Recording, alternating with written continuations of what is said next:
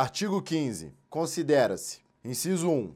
Empresa. A firma individual ou sociedade que assume o risco de atividade econômica urbana ou rural, com fins lucrativos ou não, bem como os órgãos e entidades da administração pública direta, indireta e fundacional.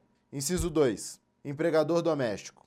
A pessoa ou família que admite a seu serviço sem finalidade lucrativa empregado doméstico. Parágrafo único. Equipara-se a empresa para os efeitos desta lei o contribuinte individual em relação ao segurado que lhe presta serviço, bem como a cooperativa, a associação ou entidade de qualquer natureza ou finalidade, a missão diplomática e a repartição consular de carreira estrangeiras.